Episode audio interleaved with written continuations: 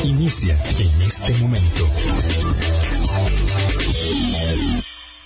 Colombia. Con un país en sintonía, buenos días. Son en punto las 8 de la mañana. Gracias por acompañarnos. Hoy es viernes 14, cierre de semana, y nos encontramos en nuestra ventana de opinión, como siempre, con la expectativa eh, de abordar temas que les permitan a ustedes entender la compleja realidad que nos circunda y que nos permitan también a nosotros comprenderla, porque somos parte como ciudadanos eh, de las decisiones de política pública que afectan al país, pero también de las situaciones del mercado internacional, de la política internacional, que por cierto siempre tiene temas en cartera muy apasionantes. Ayer mismo una comisión del Senado de los Estados Unidos tomó una determinación eh, importante respecto de su investigación por las responsabilidades del expresidente Donald Trump en el asalto al Capitolio eh, post-elecciones en los Estados Unidos. Es un capítulo realmente muy interesante de ejercicio de control político que en algún momento podremos observar de cara sobre todo a las elecciones del supermartes, primer domingo de noviembre que están ahí, y antes de ello las elecciones en Brasil. Pero hoy vamos a concentrarnos en un tema que tiene ribetes eh, directos con las decisiones locales pero también con las situaciones del mercado internacional. Decía esta semana el jefe em, del Fondo Monetario Internacional, el economista en jefe del Fondo Monetario Internacional, Pierre Olivier, que eh, la cosa no puede estar peor. Y claro, esto es igual que los pronósticos meteorológicos. Cuando se anuncia una posibilidad de onda tropical para el fin de semana, eso no significa que aquello será un huracán, pero que hay que tener cuidado, hay que tener previsión. Y eso es lo que está diciendo el Fondo Monetario Internacional con respecto a la economía en el próximo año.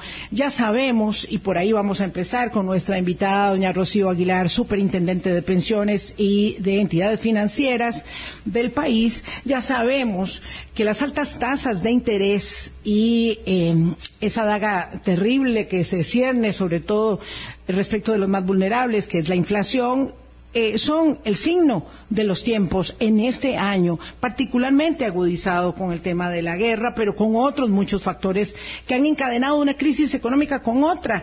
Y de ello, y de ello, lamentablemente, el cambio de año no nos va a permitir avisorar un mejor horizonte, aunque todos queremos que no se cumplan las proyecciones eh, pesimistas del Fondo Monetario Internacional. Doña Rocío Aguilar, buenos días. Gracias por estar aquí en Hablando Claro una vez más. Muy buenos días, doña Vilma, y muchísimas gracias por la invitación. Definitivamente este tema de las pensiones es un tema que está eh, muy en boga, eh, sobre todo por los resultados que se han observado durante los últimos meses en lo que se llaman los rendimientos de las, del mercado, de las operadoras. Yo le puedo preguntar así a bocajarro, como de manera muy abierta, doña Rocío, eh, si de alguna manera nuestros eh, recursos previsionales, llámense las pensiones con particular énfasis o también los ahorros del Fondo de Capitalización Laboral, todo ese sostenimiento que se creó a partir de la ley del FCL en el año eh, 2001 ¿verdad? 2000, 2001 por ahí. Si todo ello está en riesgo en este momento y en qué medida, entendiendo que nosotros somos eh, una parte de un gran engranaje y de además una parte pequeñita y vulnerable de un engranaje eh, internacional tan sometido a vaivenes fuertes. Eh, sí, yo creo que esa es una es la pregunta válida, ¿verdad? Y qué es lo que se está reflejando. En primer lugar, tengamos claro que los recursos de los trabajadores, de los afiliados, están invertidos bajo un conjunto de reglas donde se definen en qué tipo de instrumentos, eh, son instrumentos de, digamos, de alta seguridad en general. Em, los instrumentos del ROP, los títulos, valores, el papel, por así decirlo, se valora todos los días a mercado. No es como cuando usted compra un certificado de 100 mil colones y le dicen que la tasa es del 6%, y usted sabe que la tasa es del 6%, y se espera usted hasta el vencimiento va a recibir los 6 mil colones. Lo que sucede con los fondos de pensión es que todos los días se valoran. Entonces, si las tasas de interés suben, resulta que ese inversionista, si va a ir a vender ese título hoy, no va, digamos, a recibir lo mismo, ¿verdad?, que si la tasa se hubiera mantenido en el 6. Entonces, lo que sucede siempre y repetiblemente es que cuando las tasas suben, los rendimientos caen. Lo contrario, cuando las tasas bajan, los rendimientos suben. En toda la historia de las operadoras, en más de 240 meses o 200 meses más o menos, en el 90, en 90% de los casos los resultados han sido positivos. En algunos meses no lo han sido, pero no es porque se haya perdido algo, es que están sucediendo cosas en el mercado que hacen que el valor de las inversiones caiga, digamos, caiga el valor de las inversiones. No es que se han perdido, así que cuando la gente habla de la pérdida del ROP, esto conceptualmente es incorrecto. Lo que hay es una minusvalía que se va a recuperar en el tiempo, excepto que efectivamente usted venda las inversiones y entonces se materializarían eh, las pérdidas. Doña Rocío, perdón, voy a ir eh, interrumpiéndola poquito a poco para que esta eh, lección básica de entendimiento de una materia tan difícil y técnica tenga sentido para todos. Mm, eso significa que si yo no estoy retirando mi fondo de, pensiones, si no estoy todavía pensionada y necesito recibir esos insumos, esos fondos mensuales, no tengo ningún problema. ¿Qué pasa con las personas que sí están pensionadas y sí están recibiendo mensualmente pensión y han sentido disminución de lo que mensualmente les entregan? Así es, efectivamente, y esto es lo que digamos lo que sucede para los que ya están pensionados sucede no en el 100% de sus recursos, sino en la cuantía que mensualmente retiran. Entonces, lo que sucedió es que en el año 21, por ejemplo, los rendimientos fueron rendimientos muy elevados. ¿Por qué se dio ese fenómeno en el 21? Recuerde que las medidas de los bancos centrales eh, a raíz de la pandemia estuvieron fundamentalmente vinculadas a reducir al máximo las tasas de interés para proteger la liquidez.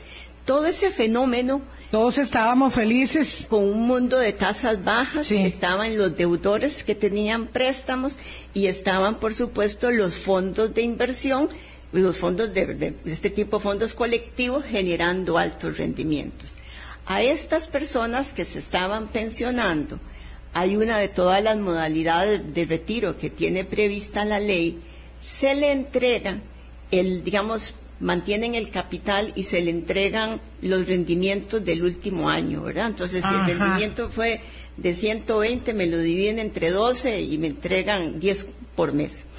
Entonces, claro, cuando caímos en una, digamos, en una reducción de los rendimientos, y entonces son estos nuevos rendimientos los que se usan para el cálculo de la pensión, ahí hubo una reducción importante. Claro, ahí es donde la gente se asusta, pero el capital está intacto. Lo que se hizo, lo que se hizo, y ya esa decisión se tomó, y vamos a hacer una próximamente para otras modalidades de pensión. De retiro eh, eh, sí, la, anualidad que se va retirando, lo que se hizo fue que en lugar de usar el rendimiento del último año, se consideran tres años, ¿verdad? De forma que se puedan amortiguar, ah, digamos, periodos muy altos con periodos a la baja. Esta es una decisión como de último, digamos, de emergencia frente a una cosa que sucedió que no estaba prevista. Ya la pusimos en, digamos, en marcha eh, me parece que hace que un mes o más de un mes ya está en, marcha y las operadoras deberán además, eh, pues, por, supuesto, hacerlo con sus afiliados. Lo otro, o pensionados, lo otro que se hizo fue que se hizo una modificación para que las operadoras puedan eh, compensarle, ¿verdad? Reconocerle a los afiliados la permanencia en el fondo y entonces le pueden bonificar, es decir, devolver parte de la comisión que se ha cobrado. Eso hicimos una reforma al reglamento para que lo puedan hacer de una forma muy, muy eficiente. Em, lo tercero que vamos a hacer próximamente, y esto ya no tiene que ver con los del retiro, este que retiran los rendimientos de periodos anteriores, es un ajuste en lo que se llama la tasa técnica. Esto es muy, digamos, muy técnico, pero eso le va a permitir a, algunos también ver un mejor monto de su pensión. Esto posiblemente lo hacemos antes de que se acabe este año. Ahora, ¿qué es realmente lo importante, eh, digamos, como, como lección en esto? Uno, Costa Rica tenía previsto en su regulación el, separar los fondos de los eh, pensionados a partir del año 2024. ¿Para qué? Para que estos fenómenos del mercado no tuvieran, digamos, una consecuencia negativa como la que hemos visto en los pensionados o próximos a pensionarse. Ah, Para abstraerlos de cualquier vaivén negativo en el mercado. El reto con los fondos de pensión es que en las personas más jóvenes, digamos, de edad media, eh, se pueda invertir en, digamos, en instrumentos de mucho mayor ah, crecimiento esos instrumentos tienen la contrapartida que son más volátiles, pero que en el largo plazo son de rendimientos altos. De mejores rendimientos. Esa, figura no es una buena figura para los que están ya pensionados o próximos a pensionar. Entonces, algunos países, por ejemplo, Chile tiene separado el de los pensionados.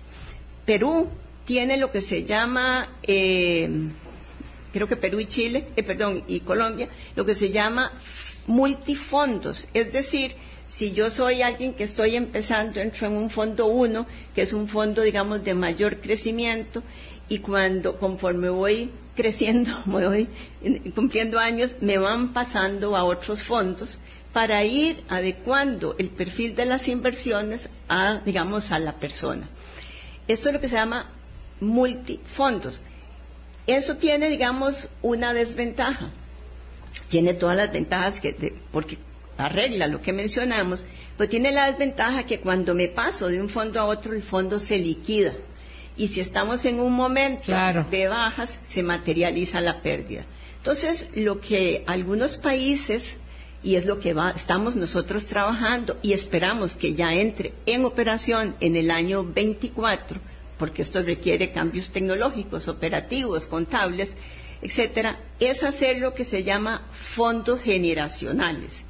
Un fondo generacional, a diferencia del multifondo, no son cajones, es un solo fondo, solo que la gente coparticipa dependiendo de la década de, los que nacieron en los 70 en los 80 en los 90 entonces, no es que la persona se pasa de fondo, sino que va coparticipando de una proporción, una mezcla diferente del fondo. Entonces se evita el costo de tener que liquidarle eh, y conforme la persona, digamos, va eh, haciéndose más grande hasta llegar a la última coparticipación en donde son fondos muchísimo menos volátiles, posiblemente de renta fija. Así que eso es en realidad lo que algunos países ya muy avanzados han venido realizando. Eh, esto... Cuando usted dice, perdón, doña Rocía, que, interrumpa, que Costa Rica tenía previsto en su regulación separar los fondos para ir hacia este modelo de fondos generacionales, ¿lo tenía previsto desde cuándo? Eh, vamos a ver, no iba a fondos generacionales, iba al modelo chileno que simplemente ah, toma los fondos de los pensionados o próximos a pensionarse y los separan en otro fondo. Esto eh, estaba previsto ya de muchos años atrás, no tengo la fecha precisa. ¿Y por qué se había previsto el 24? Posiblemente porque ya se, se sentía, digamos, que en ese momento íbamos a entrar en una etapa de mayor madurez del fondo de pensiones. Recordemos que estos fondos, para ubicarnos, son fondos, en primer lugar, complementarios. ¿Complementarios a qué? A la, pensión, básica. Son, a diferencia de la pensión básica, eh, que es una, eh, no tengo yo, digamos, una cuenta individualizada, en el ROP yo tengo una cuenta individualizada a mi nombre. Esa cuenta se alimenta digamos, en primer lugar, de los aportes sobre la planilla, que es el 1% del trabajador y el 3,25% del patrón esos fondos se invierten y la mayor parte de lo que hay día hoy en el ROP es de rendimiento. Sí, sí. O sea, cuando uno Una llega- relación como de 7, 8 a... o- O sea, cuando yo llego a la edad de pensionarme, ¿verdad? Sí he participado. De cada 100 colones que recibo, ajá. 70 van a venir de los rendimientos y 30 de los aportes. Por eso es que la inversión de los fondos de pensión realmente Es un buen negocio. Es, es lo más importante. Ahora, estas inversiones, eh, nada más para aclararlo, se hacen bajo una serie de criterios. No son que- caprichos. No, no son caprichos. no es que cada operadora hace lo que le venga en gana. o sea, vamos a ver, vo- voy a, hay un marco de inversiones que proviene en primer lugar de la ley, la ley De protección eh, al la ley de trabajador. protección al trabajador, digamos, eh, eh, usted encuentra ahí los principios rectores de las inversiones. Por ejemplo, no se puede invertir en capital, digamos, capital de riesgo.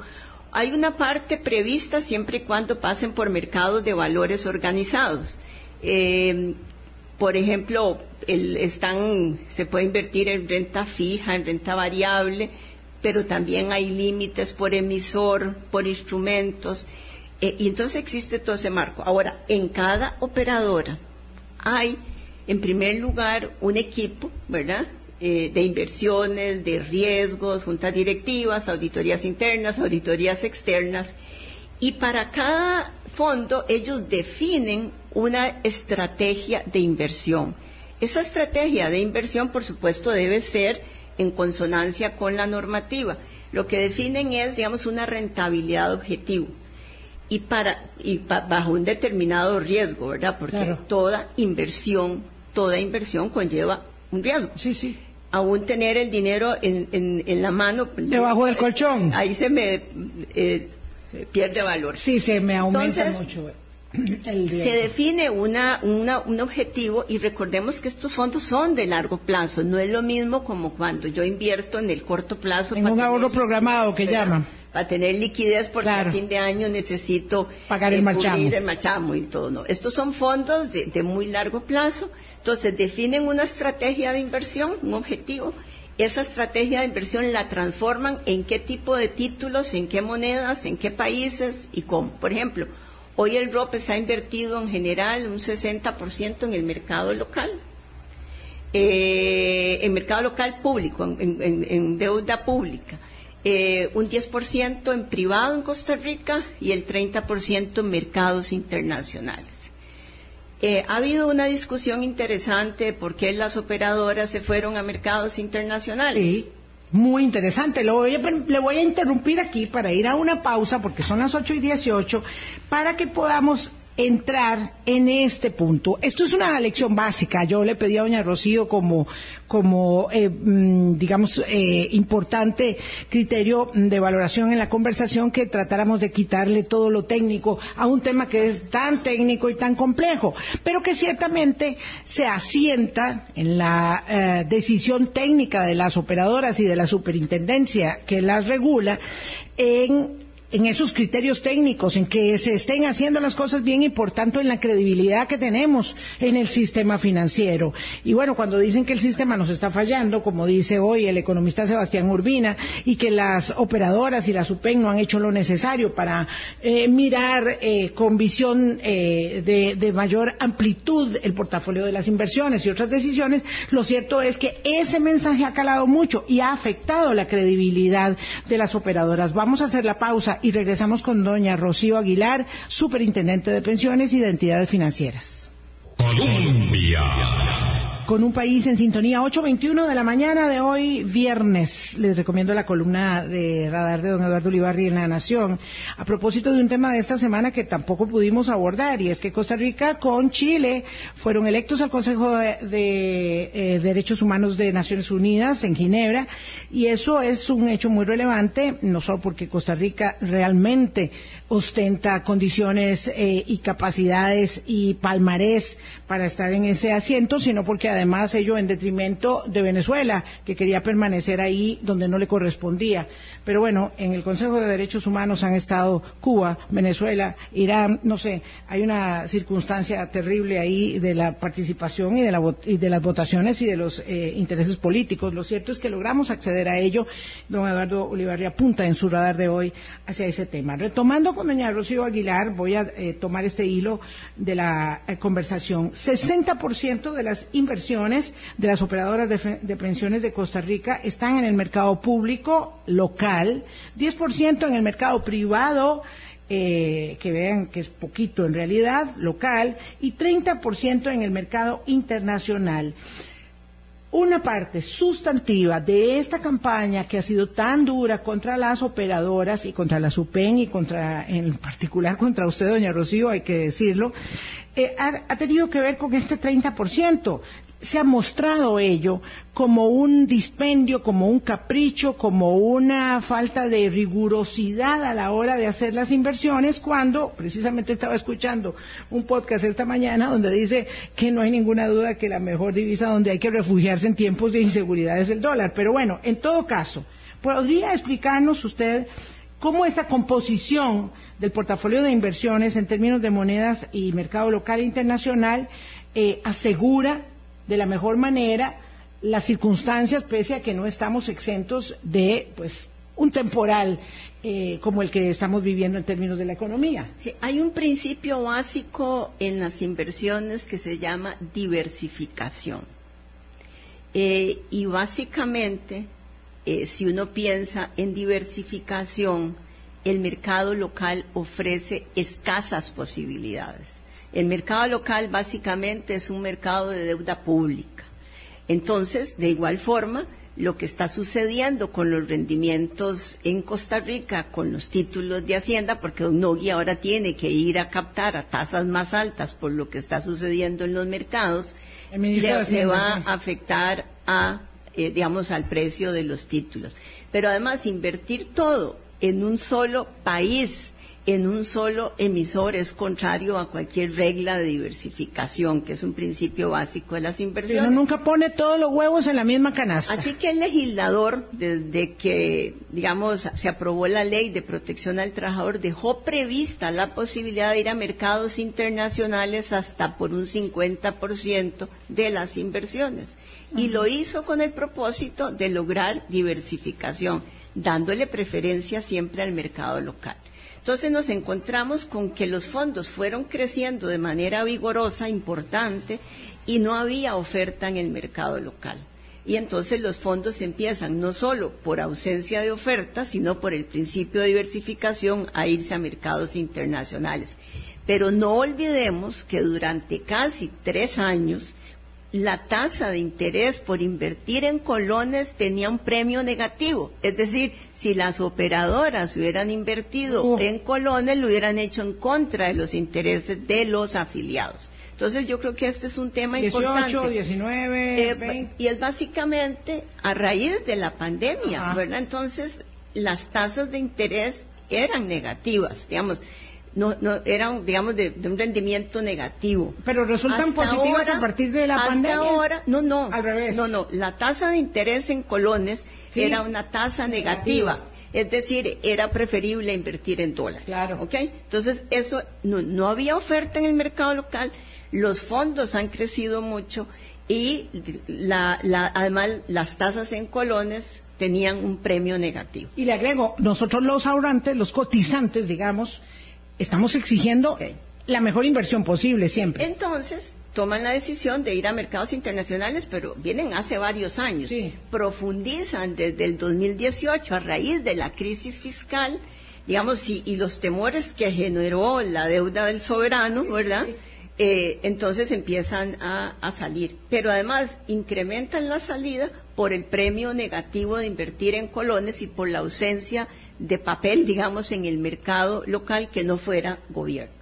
Esto creo que es un tema importante porque en algunas oportunidades es, que se fueron eh, eh, eh, simplemente, nadie, nadie dice cuál es la razón. Primero estaban autorizadas desde la ley y además estaban dando estos fenómenos. ¿En qué se fueron a invertir? también se fueron a invertir en mercados organizados. Por supuesto, no lo pueden hacer en cualquier instrumento. E invierten en una cosa que se llama, le voy a poner ETFs, pero que es básicamente como un conjunto de acciones, digamos, que están detrás de, esos fondos, donde están diversificados por industria y por países a su vez. Es decir, como, como en los fondos de inversión, que hay, digamos, diferentes subyacentes, ahí. Ahora, ¿qué es lo que ha sucedido?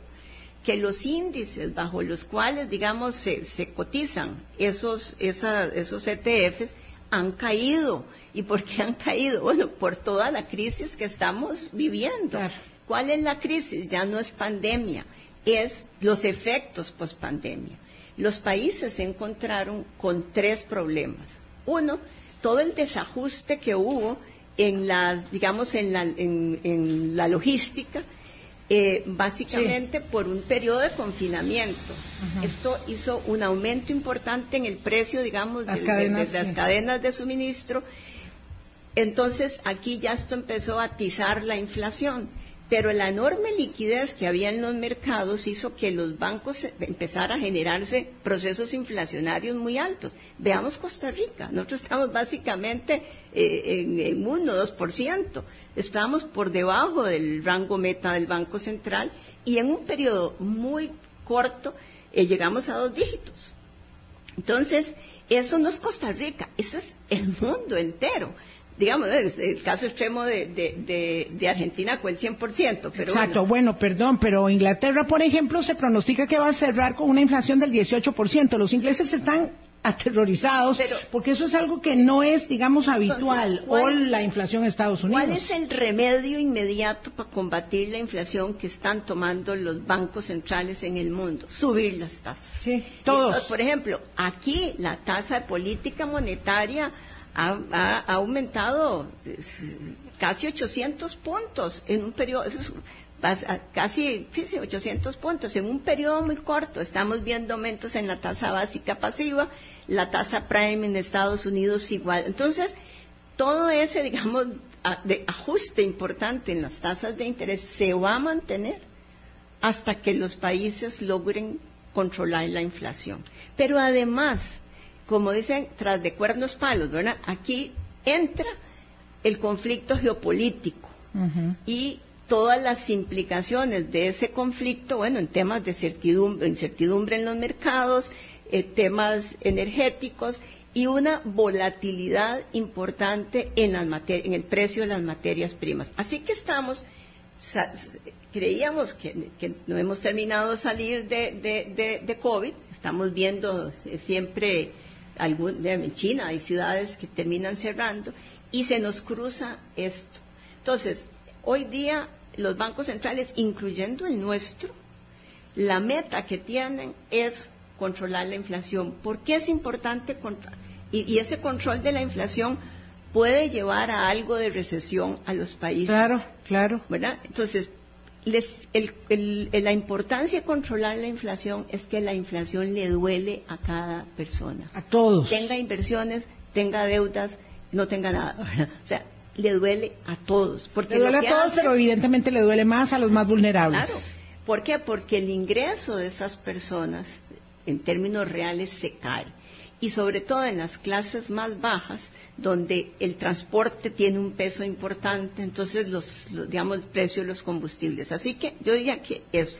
Pero quisiera digamos, ver hacia adelante. Sí, sí, nada más como para cerrar este círculo, doña Rocío, entonces entender que la situación que usted está reflejando del mercado internacional, de la economía internacional em, y la referencia respecto de lo que decía em, el señor Olivier del Banco Central, perdón, del Fondo Monetario Internacional, eh, implican que somos parte, no en los fondos de pensiones, sino en la economía en su conjunto de este pequeño, pequeño país, ¿verdad? De una circunstancia eh, mm, global que va mucho más allá. Entonces, cuando se dice, por ejemplo, en este informe de política que emitió el Banco esta semana, el Fondo Monetario, que las economías de China, Estados Unidos y la Unión Europea permanecerán estancadas en el año 2023, estamos señalando, como él decía, eh, muchas personas sentirán esto como una recesión, y si se siente como una recesión será recesión, este, que ello no es una justificación de lo que nos está pasando con los fondos de pensiones, sino una realidad que debemos encarar, porque digo, a nadie le gusta recibir malas noticias, pero esa es la situación. Frente a ello, mi pregunta concreta es que se ha hecho menos de lo que podía haberse hecho, sobre todo en términos de explicarle a la población permanentemente qué está pasando con sus recursos para que no perciban que lo que hay es inacción, que lo que hay es desidia, que lo que hay es este impericia, porque el sistema, todo el sistema económico, pero el de las pensiones muy particularmente dependen de la credibilidad. Yo creo que aquí hay una cosa importante y la falla número uno, ahí sí yo la apuntaría, es la ausencia de educación financiera. Ah, sí. Y educación previsional en particular. Por, digamos, porque eh, no es necesariamente momentos como estos donde esto se debe explicar. Esto es un tema continuo. Más y no solo educación financiera previsional. Por ejemplo, la creencia de la gente que esos son mis fondos y yo me los puedo llevar, tiene, digamos, el asidero en que no reconocen o no le hemos explicado que esos fondos fueron, están afectos a un fin particular, que es complementar la pensión básica. ¿Por qué? Porque la pensión básica, que digamos llamemos IBM, Poder Judicial o Magisterio, está también sufriendo los embates de cambios demográficos, de mayor envejecimiento, menor natalidad, de cambios laborales. Entonces, realmente, digamos, en el plazo inmediato, la primera recomendación a la gente es no se cambie de operadora porque si se cambia de operadora materializa pérdidas. Las acciones, eh, y, no olvidar que el que administra los recursos son las operadoras, ¿verdad? Y tampoco es que un día pueden estar cambiando la estrategia de, la noche a la mañana porque son de largo plazo. Las estarán, por supuesto, revisando permanentemente. En la segunda cosa que es importante es los ajustes que hemos hecho y que estamos haciendo para poder mitigar de corto plazo la situación en los pensionados o próximos a pensionarse, la forma en que se calculan los, los digamos, en lugar del año, los tres años, la tasa técnica que estamos próximos a revisar, digamos, son cosas que ayudan en el corto plazo. Lo que sigue y que ya estamos trabajando, incluso en algunas oportunidades lo hemos comentado, que va muy en línea a lo que mencionaba el señor Urbina, son los fondos generacionales, de lo que ya hablamos, y es básicamente para adecuar los fondos a, las personas y no todas las personas del mismo fondo. Y la otra muy importante que nosotros hemos trabajado es que ya no tiene que ver solo con el ROP, sino con resolver una realidad de los, del sistema de pensiones nuestro, que es la falta de cobertura, y es la pensión básica universal. La pensión básica universal es una, digamos, una, una nueva pata del sistema de pensiones que va a permitir que todo costarricense, al llegar a la edad de, retiro, digamos, que defina en determinado momento eh, la legislación, digamos, hoy día son 65 años, eh, pueda tener acceso a una pensión básica que le permita una vejez digna. Nosotros tenemos pensiones multipilares, ¿verdad? La básica, la complementaria, el régimen no contributivo, pero hay una parte muy importante de la población costarricense que no tiene ninguna pensión cuando llega a la vejez. Y ese realmente es un proyecto en que hemos trabajado, ya habíamos, digamos, por lo menos hemos conceptualizado el proyecto de ley, requiere, por supuesto, eh, trabajo técnico adicional, pero sobre todo que el país se siente a discutir ah, qué quiere de su ah, sistema de pensión. Yo, yo, Las pensiones no, nadie habla de ellas porque siempre están en el largo plazo, pero, pero eh, a todo el largo plazo llega.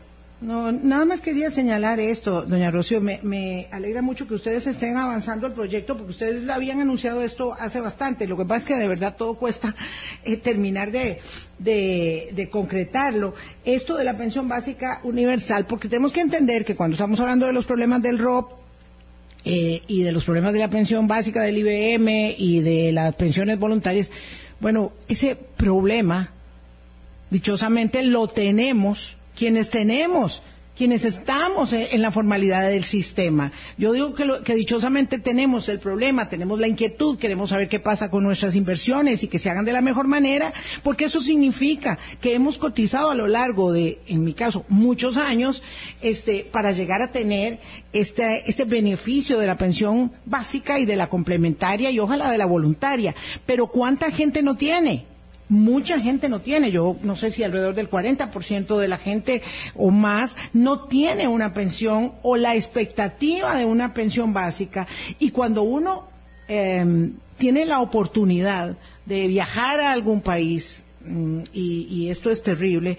En, recientemente yo fui a Perú y recuerdo o sea, hay personas que tienen 90 años y todavía tienen que estar trabajando en las calles, obviamente en la informalidad, porque nunca, pero eso también pasa aquí. No, es que no hay que ir a ninguna parte, este, porque nunca cotizaron y no tienen una pensión básica universal. Y básicamente tenemos un problema que nuestro sistema de pensiones está construido sobre el salario, o sea, yo cotizo por el salario. Entonces, solo aquellos que están en la formalidad, están generando una pensión y no solo en la formalidad, sino en la continuidad laboral, ¿verdad? Porque si no alcanzo por lo menos 180 cuotas no voy a tener una pensión. Entonces tenemos, digamos, todos los cambios en el mercado de trabajo, o sea, no solo la informalidad, que en mucho se ha alimentado por una razón. Es básicamente el alto costo de la formalidad. Los altos costos de formalizarse para el trabajador, para la empresa, etcétera. Entonces hace que la gente se vaya a la informalidad y normalmente pues la pensión no, no, no la está viendo. O sea, si yo tengo hoy 20 años, ni siquiera pienso en eso. Entonces, eso es un problema serio, pero además Costa Rica va a triplicar de aquí al año 2050 las personas mayores de 65. Entonces, la ausencia de una solución a esto, lo único que va a hacer es profundizar la pobreza. Porque hoy día, en esas personas mayores que no tienen ninguna posibilidad de tener un ingreso, para que lo saque de pobreza, no es un ingreso simplemente para sacarlos de la línea de pobreza, es donde se asienta la mayor cantidad de pobres.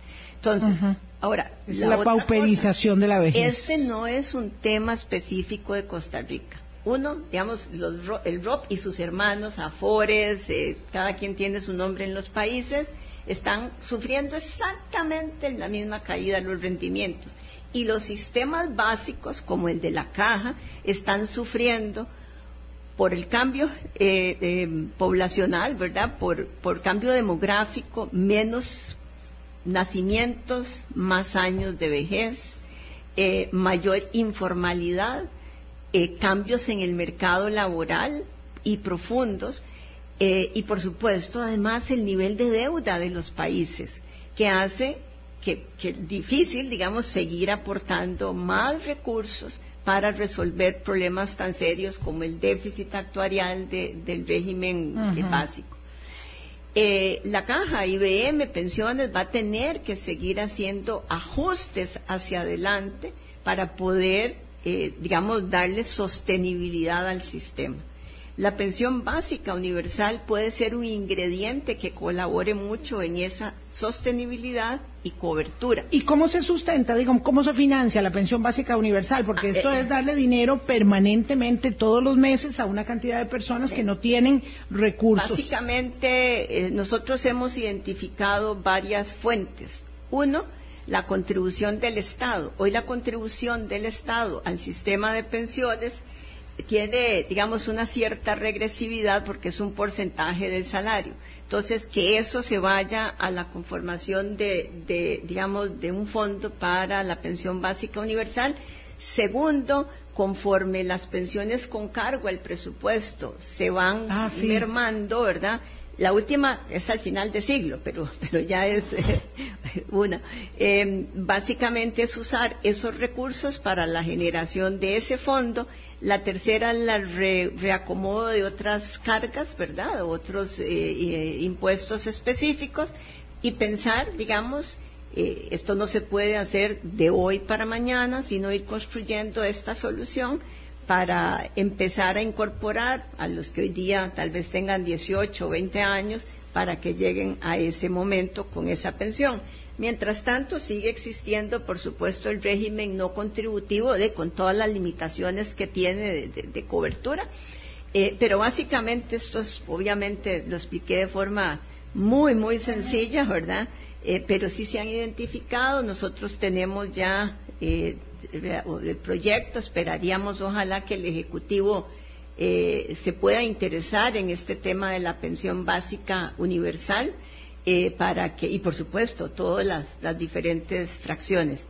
Costa Rica ha sido realmente un país, yo diría, ejemplar en esta materia. O sea, yo no quiero ver todo el campo negativo.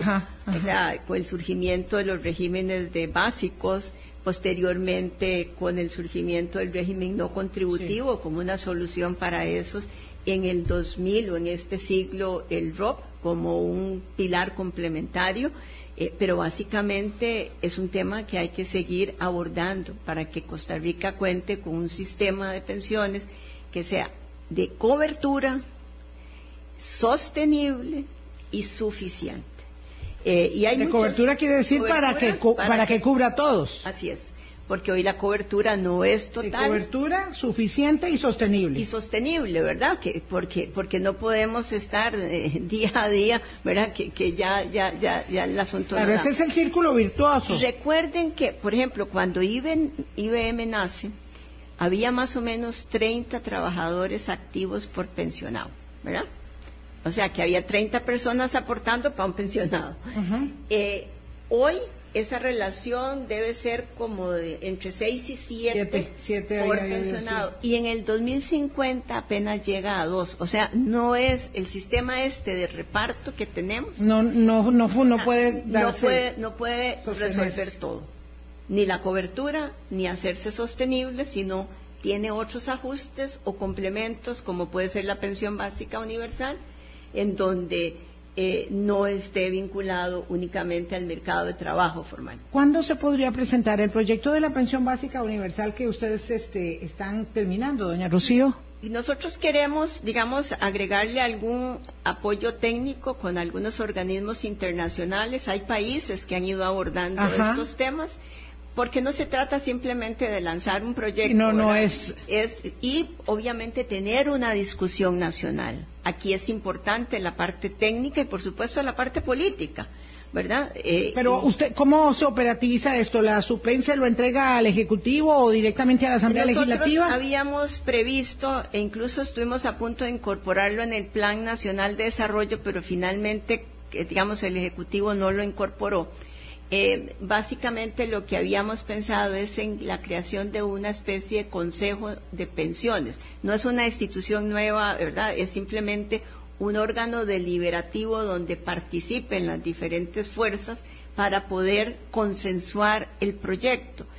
Y más allá que el proyecto, construirle todas estas, digamos, capas cómo se financia, cómo entra, esto lo administraría la caja, no es que vamos a pensar en un tercero.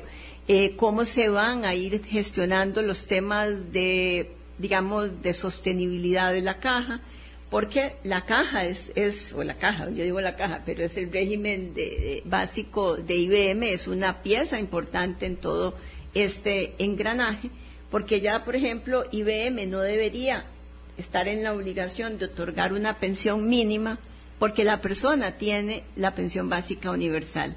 Entonces, ahí hay una redistribución interesante para la sostenibilidad de la misma, de la misma eh, caja. Eh, por eso es que, digamos, aquí tenemos los problemas coyunturales en este momento que tienen que ver con lo que está sucediendo en los mercados. Usted se fija en los fondos de pensión en el mundo y tienen exactamente los mismos problemas. las mismas pendientes que el nuestro. Y las mismas quejas. los mismos problemas. Eh, esto es, digamos, el tema de corto plazo, coyunturales, estamos tomando medidas de mitigación. Las operadoras, que son las responsables de la administración, nosotros somos el supervisor, pues igualmente tendrán que diseñar estrategias para ir mitigando esto. Eh, y luego están, digamos, soluciones como no, pasarse, la tasa técnica, el recálculo de la pensión, Pero de nuevo estamos hablando del corto plazo, del mediano plazo, no tan largo, pero sí mediano, porque no es ya. Es, son los fondos generacionales y a nivel de país y como sistema la pensión básica universal. Y que no se me olvide porque siempre se menciona que es que las operadoras no invierten en infraestructura. Pueden hacerlo, no hay limitación. Eh, lo que pasa es que no existe, nadie ha desarrollado estructurado, pero, pero eso es más o menos que sería lo ideal, que el ahorro se pueda quedar en el país, pero diversificado, no todo en títulos del gobierno. Cuando uno piensa que la Ruta 27 eh, en concesión de obra pública le pertenece a los dueños de los fondos de pensiones, es decir, a los holandeses y a no sé cuáles otros eh, ciudadanos más del mundo, eh, y uno dice, wow, este, ¿cuánto podríamos hacer nosotros con ello también? Voy a la pausa para cerrar con doña Rocío Aguilar, la superintendente de entidades financieras y de pensiones también. Colombia. 31, gracias. Nos quedan escasamente cinco minutos 49 este, para terminar el, programa. Doña Rocío, eh, un par de cabos sueltos por ahí. Uno tiene que ver con que eh, una señora nos consultaba aquí en la plataforma que porque cuando hay crisis no se suspende el cobro de las comisiones por parte de las operadoras. Este, que eh, quisiera que, lo, que se lo contestara para no dejarlo como un pendiente. Y lo otro es esto de que efectivamente existe muy asentada la idea o el prejuicio, eh, uno, de que todo se arregla si yo me llevo la plata y yo la invierto como con mejor criterio que la operadora, digamos, como, si yo fuera una analista de riesgo muy entendida en la materia. Y dos, eh, que es mi queja y es que las operadoras de pensiones nunca entendieron que la educación financiera previsional era permanente y era necesaria, tan necesaria como la alfabetización digital hoy. Voy a empezar al revés. Efectivamente, el tema de educación financiera y, bueno, previsional en este caso y financiera en general es un reto que tiene el país si lo vemos en pensiones es un ámbito, pero si lo vemos en, los niveles de endeudamiento que tenemos en el país, ahí tenemos un importante reto. Algunos países han realmente tomado el tema de la educación financiera, eh, eh, yo diría que con muchísima seriedad. En cuanto a la comisión, perdón, en cuanto a si yo administro de mejor manera los fondos, esto lo hemos visto reflejado en encuestas que nosotros hacemos eh, con afiliados, con pensionados, ¿verdad? Eh, y siempre es, bueno, yo lo administro mejor, es más, yo me compraría un terreno, haría tal cosa y me dedicaría a alquilarlo. Bueno, vean lo que pasó con los alquileres precisamente en los últimos, en los tiempos de pandemia, eh, lo que implica, digamos, que yo me encargue de la administración, el valor de ese activo igual se puede depreciar. Aquí lo, digamos, se, supone que en un fondo colectivo están todas estas ineficiencias eliminadas, ¿verdad? Porque yo lo que tengo es un administrador que, tiene la colectividad y por eso cobra una comisión. La comisión que cobran las operadoras en Costa Rica es igual sobre el tamaño de los activos, es decir, que si los activos caen, pues también el ingreso de las operadoras y si sube, pues subirá. Esa comisión, si uno la compara con otros sistemas de pensión de América Latina, es de las más bajas. Es realmente de las más bajas y ha venido cayendo de forma decidida desde el año 2011, eh, que era 1.10 y ahora llegó, digamos, al mínimo que fue en el año 20, ¿verdad? Que llegó a la última caída, que es de 0.35. Entonces, y tampoco es que cuando están estas situaciones, la operadora puede cerrar el lugar, despide a toda la gente, apaga los sistemas y no tiene nada que hacer, ¿verdad? Tiene exactamente que seguir, trabajando. y enfrentando y, además destinando mucho mayor ingenio a cómo supera la, situación. Eh, yo entiendo, es algo que le resulta a uno grosero, ¿verdad? Digamos, desde el punto de vista donde yo recibo la información, pero, pero es que ellas siguen igualmente ejerciendo eh, su papel de administradores de los recursos. Eh, cada operadora tiene una cantidad de afiliados que la gente libremente escogió. ¿verdad? Aquí en este país hay libre elección de operadora. Eh, igual, como dije, y la gente, si no está satisfecha, este no es un buen momento, pues en algún momento se puede cambiar de operador. Pero no ahorita. No, ahora bajo ninguna circunstancia. Eh, de todas maneras, se puede hacer cada seis meses. Pero, pero aquí lo importante eh, y por eso digo, yo entiendo que resulta grosero recibir uno del Estado y ver esa comisión, pero es que la, operadora sigue ejerciendo eh, su papel de administrador de esos. Y yo no me voy a ganar la comisión con mejor resultado, digamos. Si yo digo, me evito la comisión y me llevo yo la plata para mi casa, yo sí que no confío en mí misma, doña Rocío, viera que no. Que fuera un genio pero lo que materializo en este momento es la pérdida. Además, además no es un sistema para llevarme la plata. Me la, la puedo retirar cuando llegue la edad de pensión, tal y como nació el régimen para complementar la pensión básica.